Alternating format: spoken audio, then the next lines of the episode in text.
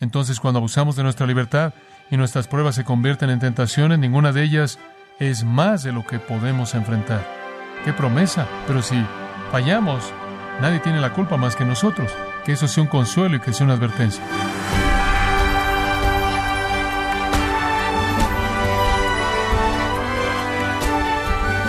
Le saluda su anfitrión Miguel Contreras, dándole la bienvenida a Gracia a vosotros con el pastor John MacArthur. Cada prueba que enfrentamos, desde el dolor de tener un niño enfermo, dificultades económicas o pérdida de trabajo, todas son oportunidades para honrar a Dios ante un mundo incrédulo. Pero, ¿cómo puede evitar que esas pruebas lo lleven a pecar contra Dios?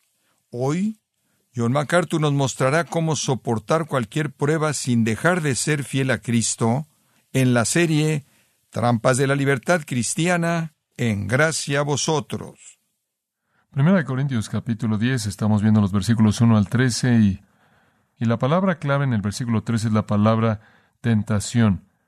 Ahora, cuando menciono la palabra tentación, no deja mucho misterio en la mente de nadie. Esa es una palabra muy conocida para el cristiano e incluso es una experiencia más conocida. Todos entendemos el término tentación. Cuando la palabra es usada, usted entiende algo y todos experimentamos tentación, no hay duda al respecto.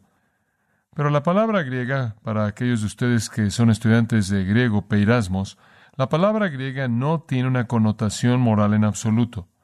La palabra griega no es necesariamente mala o buena, estrictamente es una palabra neutral y significa simplemente probar. Ahora el Espíritu Santo va a traer a nuestras vidas pruebas para llevarnos a la justicia. Ahora observe. Pero Satanás va a querer convertir eso en tentaciones para solicitar el mal. Muy bien, para comenzar, entonces cuando ve la palabra tentación en la Biblia, reconozca esto. Es una palabra neutral, podrá ser traducida probar, evaluar o tentar. Tiene su significado de calidad, esto es su valor moral del contexto a partir de quién está realizando la prueba y cuál es el propósito. Ahora los corintios, recuerde, estaban disfrutando su libertad en Cristo. Tenían mucha libertad, como Pablo la llamó, la libertad gloriosa de los hijos de Dios.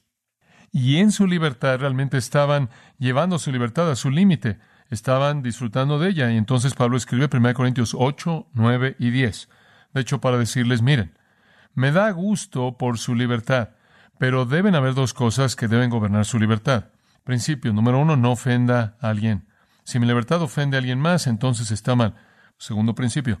La segunda limitante en su libertad es, ¿lo va a descalificar usted? Si usted continuamente disfruta de su libertad y tiene libertad de hacer esto y libertad de hacer aquello, y lo único que le preocupa es su libertad, su libertad, su libertad, y lleva su libertad hasta su límite, usted probablemente va a caer en pecado. El capítulo 10 ilustra eso. Israel con todas sus acciones, con todas sus libertades, liberados de la esclavitud de Egipto, camino a la tierra prometida, tenían todo a favor de ellos, y debido a que vivieron demasiado cerca de la orilla de su libertad, cayeron en pecado, siguieron anhelando su vida antigua. En el capítulo 9 el punto es, no puedes ofender a tu hermano. En el capítulo 10 el punto es, más vale que tengas cuidado con que no te descalifiques al vivir tan cerca de la orilla de tu libertad que caigas en pecado y no puedas ser usado por Dios en su servicio. Ahora esa es su ilustración. Ahora estamos en el capítulo 10, en esa sección, y Pablo quiere que los corintios vean que no nada más pueden continuar asistiendo a todos los festivales paganos. Digo, pueden hacerlo, la Biblia no lo prohíbe, pero simplemente no pueden continuar exponiéndose a estas cosas, exponiéndose constantemente a la idolatría, aunque no están involucrados. Exponerse continuamente a la inmoralidad que se lleva a cabo sin que les afecte tarde o temprano, sin que eventualmente sean metidos en esto, y entonces tienen que ser muy cuidadosos esté en guardia. Así que el que piense estar firme, mire que no caiga, ese es el punto. Usted puede servir al Señor, así como Israel, llamado a ser una comunidad testigo como la iglesia corintia, llamada a ser una comunidad testigo. Pero si pensamos que estamos seguros, ahí es cuando somos más vulnerables porque dejamos de depender del Señor. Oh, yo conozco tanto, tengo tantos versículos bíblicos y sé lo que estoy haciendo y tengo mi teología correcta y tengo control de las cosas. Ahí es cuando usted es vulnerable, cuando usted deja de apoyarse en Él depende de sus propios recursos. Mi padre siempre dice, tienes que mantener ese medio de apoyo invisible, tiene que mantenerse amarrado a la fuente de poder. Ahora veamos el versículo 3 y veamos cómo encaja. Ahora, después de toda esa advertencia, Pablo cierra con una nota muy importante, es casi como una nota a pie de página. está algo desconectada, sin embargo conectada. Los corintios van a decir, hombre, Pablo, nos están diciendo que seamos cuidadosos con nuestra libertad. Nos estás diciendo que en cierta manera tengamos cuidado y no llegamos y no nos acerquemos al borde. En cierta manera limitemos nuestras vidas un poco más y nos mantengamos más cerca de el medio y todo eso. Pero escucha, Pablo, digo, ¿cómo vamos a evitar estar en tentación? No lo puedes evitar. No importa lo que vayas a hacer o dónde vayas a estar, vas a meterte en esto. Digo, ¿qué va a pasar cuando estamos allá afuera y simplemente estamos tratando de hacer lo que debemos hacer y somos tentados? ¿Qué va a pasar? Entonces Él les da una palabra de consuelo aquí. Oye, Él dice, no os ha sobrevenido ninguna tentación que no sea humana, pero Dios es fiel que no os dejará ser tentados más de lo que podáis resistir, sino que juntamente con la tentación dará la salida para que podáis soportar. ¿Sabe usted por qué dice esto? No solo para consolarlos, sino, número dos, para que sepan que si caen en pecado no pueden culpar sus circunstancias, ¿verdad? Hay dos puntos en este versículo. Número uno, Corintios sé que no es fácil, pero sean consolados en el hecho de que nunca van a meterse en algo de lo que no se pueden salir. Pero en segundo lugar, estén conscientes de esto, que si se meten en algo y no salen, ¿quién tiene la culpa? Es su culpa, porque Dios siempre va a proveer el escape, la salida. Entonces manténgase en mente, usen su libertad va a meterse en tentación, pero Dios va a prever una salida. Pero si no toma esa salida es su culpa. Ahora veamos el versículo 3 y vamos a desmenuzarlo y veámoslo en partes individuales. Ahora, no os ha sobrevenido ninguna tentación. Deténgase ahí. Las circunstancias externas en las que caemos proveen una prueba. Santiago 1.2. Tened por sumo gozo cuando os halléis peripipto, cuando caigan en muchas pruebas. Son externas, no están adentro, la tentación no es pecado, el pecado es pecado, ¿verdad? La tentación no es pecado. Pero usted no puede ir de una prueba a un pecado sin pasar por una qué? Una tentación primero. Entonces puede mantenerse ahí en la prueba y estaría mucho mejor. Entonces Dios va a traer una prueba. Dios nunca va a traer una tentación. Dios va a traer una prueba a su vida, una circunstancia externa, va a colocar algo de presión sobre usted, estirar su músculo espiritual y Dios quiere que usted crezca mediante esto. Pero si usted internaliza eso y deja que se vuelva una solicitud para cometer maldad, ¿usted sabe lo que ha hecho eso? Santiago 1.14. Cada uno es tentado cuando de su propia ¿qué? concupiscencia se ha traído y seducido. Usted ha internalizado la prueba de Dios para su crecimiento y la ha convertido en una solicitud a la maldad. Vea Mateo 6.13 y quizás todo esto va a entenderlo claro en su mente. Mateo 6, este es el Señor enseñándole a los discípulos cómo orar. Esto realmente es práctico, pero quiero que simplemente vea el versículo 13, un versículo. Y solía preguntarme por esto, y no nos metas en tentación. Cuando era más joven solía pensar que esta era una oración extraña, porque asume algo. Si tengo que pedirle a Dios que no me meta en tentación, ¿qué está asumiendo eso? Que Dios me va a meter en tentación si no le pido que no lo haga. Oh Dios, por favor no me metas en tentación. Suele pensar, bueno, ¿qué es eso? ¿Por qué le voy a preguntar eso? Él no va a hacer eso. Santiago 1.13, Dios no tienta a nadie, ¿verdad? Él no va a meterme a algo malo. Oh, yo sé. Debe significar prueba aquí, ¿verdad? No debe significar una maldad, sino Dios, no me metas a la prueba para hacerme fuerte. Eso tampoco funciona. Hay un problema extraño con este versículo. No puede significar ninguno de los dos. Dice usted, ¿qué significa, John? Esto es lo que significa. Escuche, la oración es esta, Señor. Deténme en el punto en donde mi prueba todavía es una prueba y jamás dejes que se vuelva una tentación que no pueda enfrentar. ¿Escuchó eso? Deténme en el punto en donde mi prueba todavía es una prueba y no se convierte en una tentación que me va a llevar a pecar. Esa es la idea.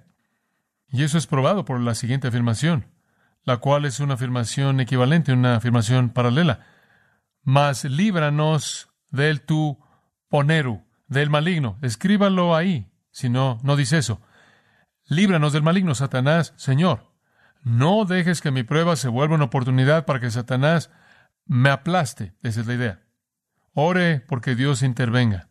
¿Usted ora así? Señor, estoy en una prueba, oh Dios, me estoy apoyando en ti, soy indefenso y quiero que te asegures de que esto no se vuelva una tentación que no pueda manejar. Entonces, sea la carne, como Santiago dice, es activada, o Satanás, como Jesús lo enfatiza aquí, es activado.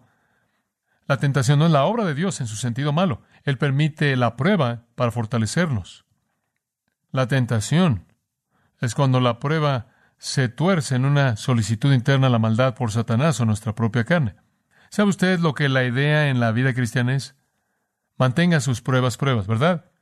Ahora, esta es una manera simple de decir que en la vida del cristiano usted está mucho mejor si usted deja que las pruebas sean pruebas y no las convierte en tentaciones, porque entonces se vuelve difícil, la guerra empieza. Ahora, eso es lo que él está diciendo.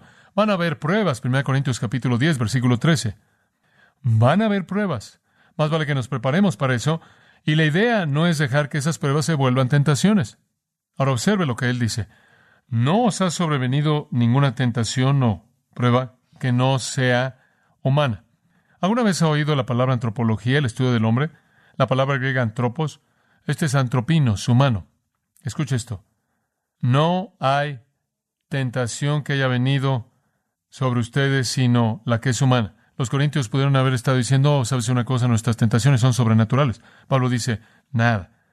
¿Sabe usted que nunca ha tenido nada más que una tentación humana? Usted no puede decir, Señor, estoy siendo probado, pero tengo estas tentaciones superhumanas. ¿Sabe una cosa? Usted oye a la gente decir en la actualidad, oh, yo no habría hecho eso, pero los demonios me lo hicieron, como si fueran totalmente indefensos, si fueran oprimidos por un ser sobrenatural. Escuche, usted nunca va a enfrentar ninguna tentación o prueba en su vida que no sea nada más que humano. Eso es todo, nada superhumano. ¿Y quiere saber algo? Usted no va a tener nada diferente de lo que yo enfrento y yo no voy a pasar por nada diferente de lo que usted enfrenta. Todos estamos en lo mismo, ¿no es cierto? Humanos común para el hombre, característico de la humanidad. Quiero oír algo en cierta manera sorprendente. ¿Sabía usted que incluso las tentaciones de Jesús fueron nada más que humano? Eso es todo. Hebreos 2.18 y 4.15 dicen en un sentido. Él fue tentado en todo que, según nuestra semejanza. Él nunca tuvo una tentación por encima de la esfera humana. ¿Sabe usted por qué? Usted no puede tentar a Dios. Él solo puede ser tentado en su humanidad. En Santiago 1.13 dice, Dios no puede ser tentado por el mal.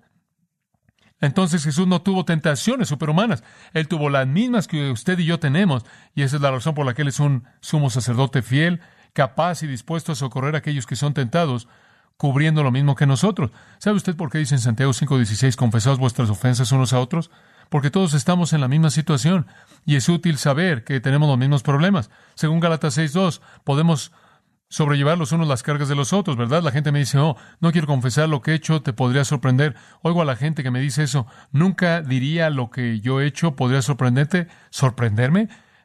¿Qué es sorprenderme? ¿Usted ha hecho algo que nadie jamás ha hecho? ¿Usted tiene una nueva? ¿Usted tiene una diferente tentación? Yo he estado ahí unas a la raza humana. No hay tentación que no sea simplemente común y corriente para el hombre. Incluso Jesús pasó por ellas. Todas son iguales. Deseos de la carne, deseos de los ojos, van a la gloria de la vida, y todos tenemos las mismas. Y eso es lo que la vida de los creyentes dentro del cuerpo significa. Compartimos unos con otros, derramamos nuestros corazones unos a otros, sobrellevamos los unos las cargas de los otros, confesamos nuestros pecados unos a otros para que podamos sostenernos, porque todos estamos en lo mismo. Entonces él le dice a los Corintios número uno, nunca van a enfrentar nada superhumano, entonces no digan, bueno, no lo pude evitar, me metí en un asunto que era en cierta manera superhumano y fue más allá de mí el poder manejar eso. No, no, no.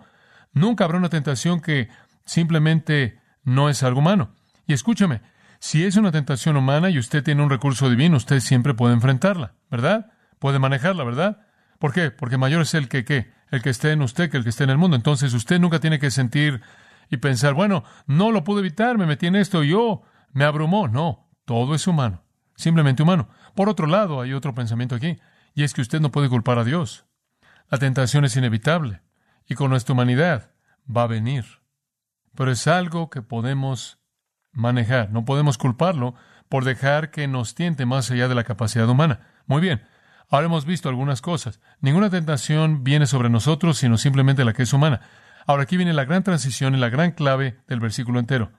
Pero Dios es fiel.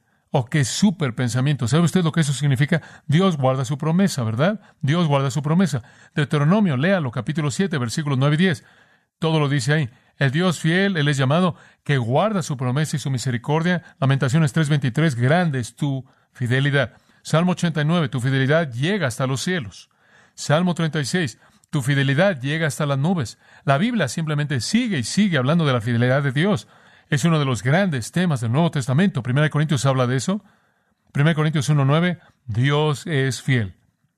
Primera Tesalonicenses 5.24 de nuevo, Dios es fiel. Tantos lugares.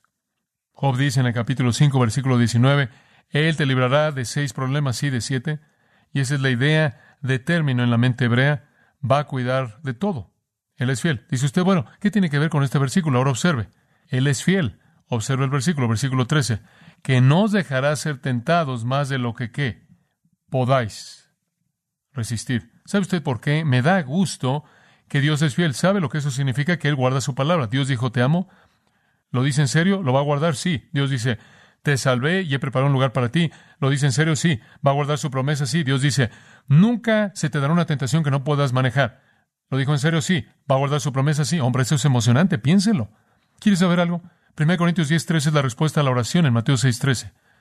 No nos metas en tentación, jamás nos dejes enfrentar pruebas que puedan convertirse en tentaciones que no podamos manejar. Y aquí Pablo dice, Él nunca lo hará. Él nunca lo hará. Y cuando dice que Él nunca va a dejar que usted entre en una prueba que se pueda convertir en una tentación que lo pueda meter a pecar porque usted no lo pudo manejar, entonces eso es exactamente lo que significa. Hombre, eso es emocionante, ¿no es cierto? Él nunca me va a dejar entrar en una situación en la que no tengo los recursos para manejarla, para enfrentarla. Dice usted, bueno, ¿qué pasa cuando pecamos mucho? Es porque no nos aprovechamos, no usamos esos recursos, ¿verdad? Ahora observe, regresa a 1 Corintios y vamos a apresurarnos un poco, tenemos que terminar, sino que juntamente con la tentación dará, observe, la salida. Ahora, subraye la salida. Es un artículo definido en el griego, la salida. ¿Sabe usted que mi Biblia cuando era niño decía una salida? Y yo solía pensar, hombre, me pregunto cuál es la salida de esta. Y toda tentación diferente debe tener una salida diferente. Bueno, ¿quiere saber algo? Está la salida. ¿Sabe usted, y esto podría ser algo revolucionario, así que sígame. ¿Sabe usted que la salida es la misma con toda tentación? Oh, sí, no importa lo que sea. Toda prueba que se ha convertido en una tentación tiene la misma salida. Ahora escúchame, Toda prueba en sí misma tiene la misma salida. Si estoy en una prueba, solo hay una manera de salir. Si estoy en una tentación, solo hay una manera de salir. Es lo mismo para toda prueba y toda tentación, sea una solicitud por parte de Dios para hacer el bien o sea una solicitud por parte de la carne y Satanás para hacer maldad. Siempre tiene la misma salida. Simplemente igual. Artículo definido. Siempre está la misma manera de salir. ¿Sabe usted cuál es? ¿Está listo para esto? Debería saber esto porque solo hay una. La salida es pasando. ¿Escuchó eso o no? ¿Lo ve? La prueba es un túnel. La única manera de salir es pasarla. ¿Sabe usted cómo lo hace? Soporta, ¿verdad? Eso es todo. Simplemente para ilustrar. Usted sabe cómo debemos orar. Decimos, oh Señor, mi querido amigo está pasando por una prueba. Señor, enséñale lo que quieres que conozca. Señor, mételo hasta que aprenda lo que necesita conocer y sácalo. Eso es bueno. Pero cuando somos nosotros, decimos, Señor, sácame de esto ahora, ¿verdad? Entonces es una situación totalmente diferente, como la abordamos. Pero no hay nada de salirse ahora. Las pruebas son túneles y la única manera de salir es pasarle, eso es todo. Observe, eso es lo que dice. Juntamente con la tentación dará la salida para que podáis, ¿qué? Soportar. Esa es la manera de escapar, soportar. ¿Sabe usted cómo Jesús escapó cuando el diablo vino a él y realmente lo probó? ¿Qué hizo? Él enfrentó la fuerza plena de esto hasta el final, ¿verdad? Él no dijo, Padre, me voy. Y comenzó a huir. Y se fue a otro monte. No, se quedó ahí. Satanás descargó ahí esas tres cosas con la fuerza total de todo lo que había. La única manera de escapar es atravesar. Eso es soportar. Entonces, cuando usted está en una prueba, simplemente reconozca eso al principio. Muy bien, esta es una prueba de Dios. Y la única manera de dejar que esa prueba lleve a cabo su obra perfeccionadora es pasar por ello. Vea la prueba ahí que dice soportar, tiene una preposición conectada con ella. La parte del verbo significa llevar y jupo, la preposición significa debajo. Usted está debajo y va a tener que pasar por todo. Es como la palabra soportar, hupomone, permanecer debajo de él. La única manera en la que usted puede pasar es permanecer debajo de eso y dejar que lleve a cabo su obra y dejar que fortalezca. La manera de salir es pasando atravesando. Dice usted muy bien, John. Entiendo que Dios va a traer pruebas y Satanás va a tratar de convertirles en tentaciones, solicitud para hacer el mal y mi carne va a hacer eso. Y Dios va a ser fiel y nunca va a dejarme meterme en una que no puedo enfrentar. Pero tengo que reconocer que la única manera en la que voy a poder enfrentar esto es reconocer que lo tengo que atravesar y que tengo que soportar. Ahora, ¿cómo lo soporto? Ahora usted se mete a los detalles. ¿Cómo soporta? Le voy a dar tres claves. Número uno, ore. Velad y orad. Marcos 14, 38 dice, para que no entréis en tentación. Su prueba se puede convertir en tentación si usted no ora. Hombre, le voy a decir, lo primero que sucede en una prueba, ¿qué es? ¿Qué hace? Lo primero que usted hace cuando entra en una prueba es que ora. Dios, soy indefenso. Señor, no nos metas en tentación, no me metas en una situación que no pueda manejar. Padre, líbrame del maligno. Señor, dependo de ti. Necesito tu fortaleza. Vele, ore, no sea que entre en esto. Muy bien. Él dice que su prueba sea una prueba y que continúe siendo una prueba. No deje que se convierta en una tentación y una solicitud al pecado. Y usted da eso y tiene que orar y tiene que entregárselo a Dios. Número dos, tiene que confiar. Tiene que confiar. Dice usted, ¿qué tengo que confiar? Tiene que confiar en que Dios le ha enviado la prueba con un gran propósito, ¿verdad? Para fortalecerlo. Como Pedro dice, después de que habéis padecido por un poco de tiempo, 1 Pedro 5.10, Dios lo va a perfeccionar usted.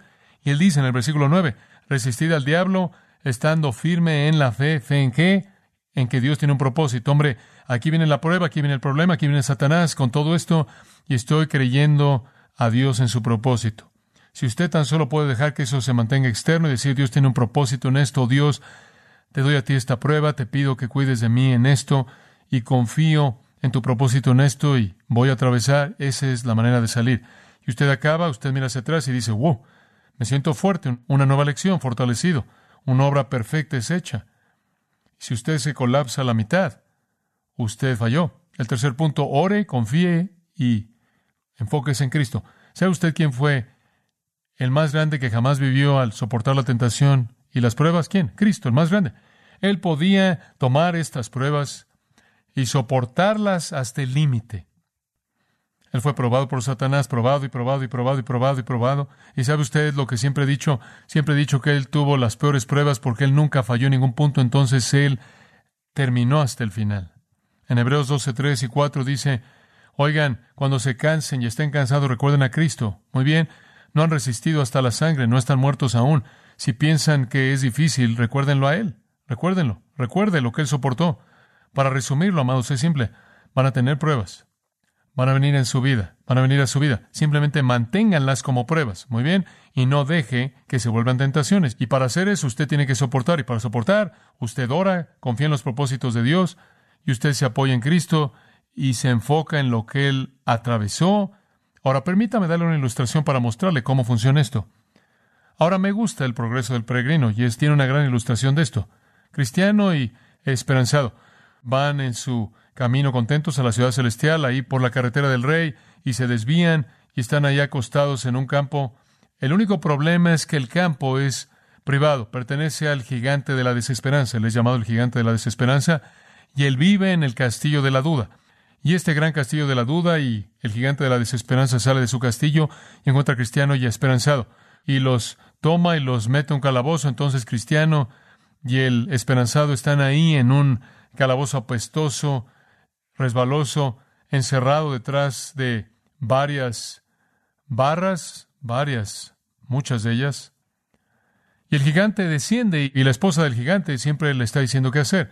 El gigante viene y los golpea y los golpea, no los mata, pero los golpea tanto que se quieren matar. Esa es una gran definición de la desesperanza, ¿no es cierto? Y entonces están sufriendo, es una prueba y están en desesperanza y en duda.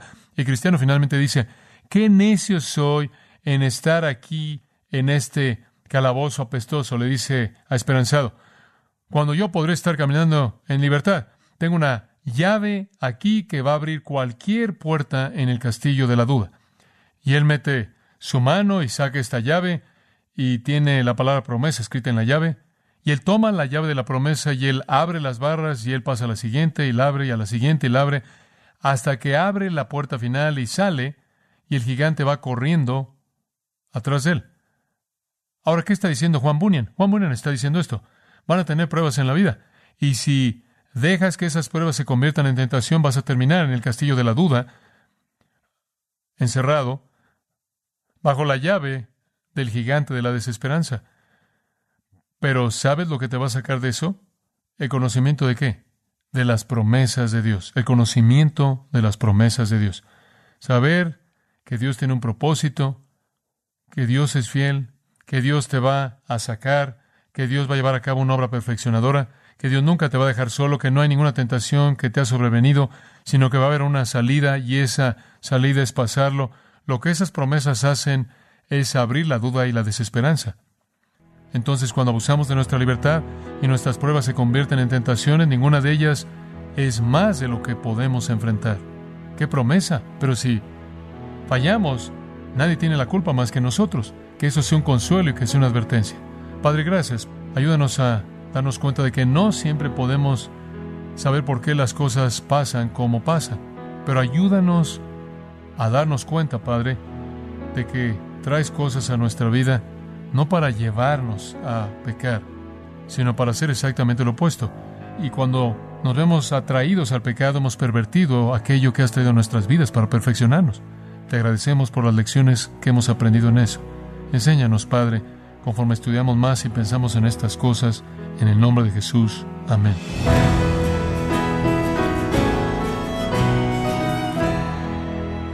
John MacArthur nos enseñó que salir de una prueba no se trata de evitarla, sino de pasar por ella. Porque si usted es un seguidor de Cristo, Él le proporcionará todo lo que necesita para soportar cada prueba. Es el estudio Trampas de la Libertad Cristiana, aquí en gracia a vosotros. Y quiero recordarle, estimado oyente, que tenemos a su disposición el libro Piense conforme a la Biblia, en donde John MacArthur y otros maestros le muestran que las escrituras son la fuente más importante que informa, delinea y nos hace ver con claridad o tener la visión de Dios y el mundo creado por Él. Puede adquirirlo en gracia.org o en su librería cristiana más cercana. También puede descargar todos los sermones de esta serie Trampas de la Libertad Cristiana así como todos aquellos que he escuchado en días, semanas o meses anteriores, recordándole que puede leer artículos relevantes en nuestra sección de blog, ambos, en gracia.org. Si tiene alguna pregunta o desea conocer más de nuestro ministerio, como son todos los libros del pastor John MacArthur en español, o los sermones en CD, que también usted puede adquirir, Escríbanos y por favor mencione la estación de radio por medio de la cual usted nos escucha en gracia a vosotros. Es importante conocer no solo el país y ciudad de donde usted nos escucha, sino también la radio. Para quienes contactan nuestro ministerio por primera vez, pueden solicitar una copia del mensaje de promoción sin costo alguno, un mensaje por oyente únicamente. Si usted vive en los Estados Unidos o Puerto Rico, escríbanos a Gracia Vosotros, P.O. Box 4000, Panorama City, California 91412. O puede escribirnos a través del siguiente correo electrónico radio arroba Queremos agradecerle su tiempo y sintonía en nombre de John MacArthur y del personal de este organismo e invitarle para que nos acompañe en la próxima edición y así juntos continuar desatando la verdad de Dios un versículo a la vez en gracia a vosotros.